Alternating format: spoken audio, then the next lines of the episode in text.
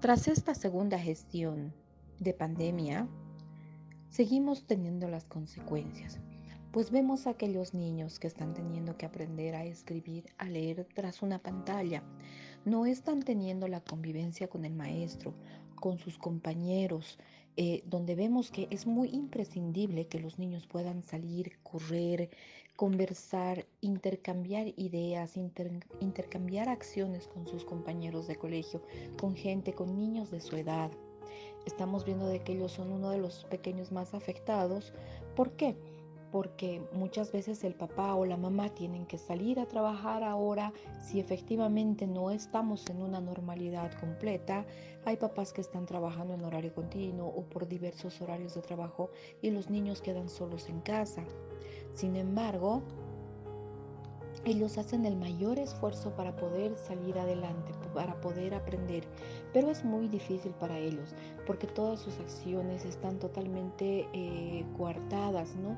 Estamos viendo niños de que lastimosamente no pueden tener esa distracción de estar en un parque y demás. Y si vamos a ver a niños que están más aún en la pobreza, hay familias íntegras en las cuales los niños están pasando, de repente un día le toca el, el equipo de celular, porque esa familia tiene un solo celular, a un niño, al otro día le tocará el otro y lastimosamente tampoco gozan de un buen internet. Si tienen la oportunidad se compran megas y en muchos de los casos no es así.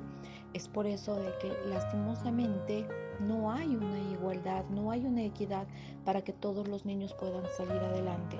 Esa es una pena por la cual se atraviesa bastante y si salimos por la calle y empezamos a ver, vamos a ver pequeños niños trabajando, puede ser Puede ser de que sea una situación en la cual ellos quieren salir adelante, quieren colaborar a su papá, a su mamá para poder llevar un granito de arena a la casa, para poder tener el alimento y más aún quieren superarse.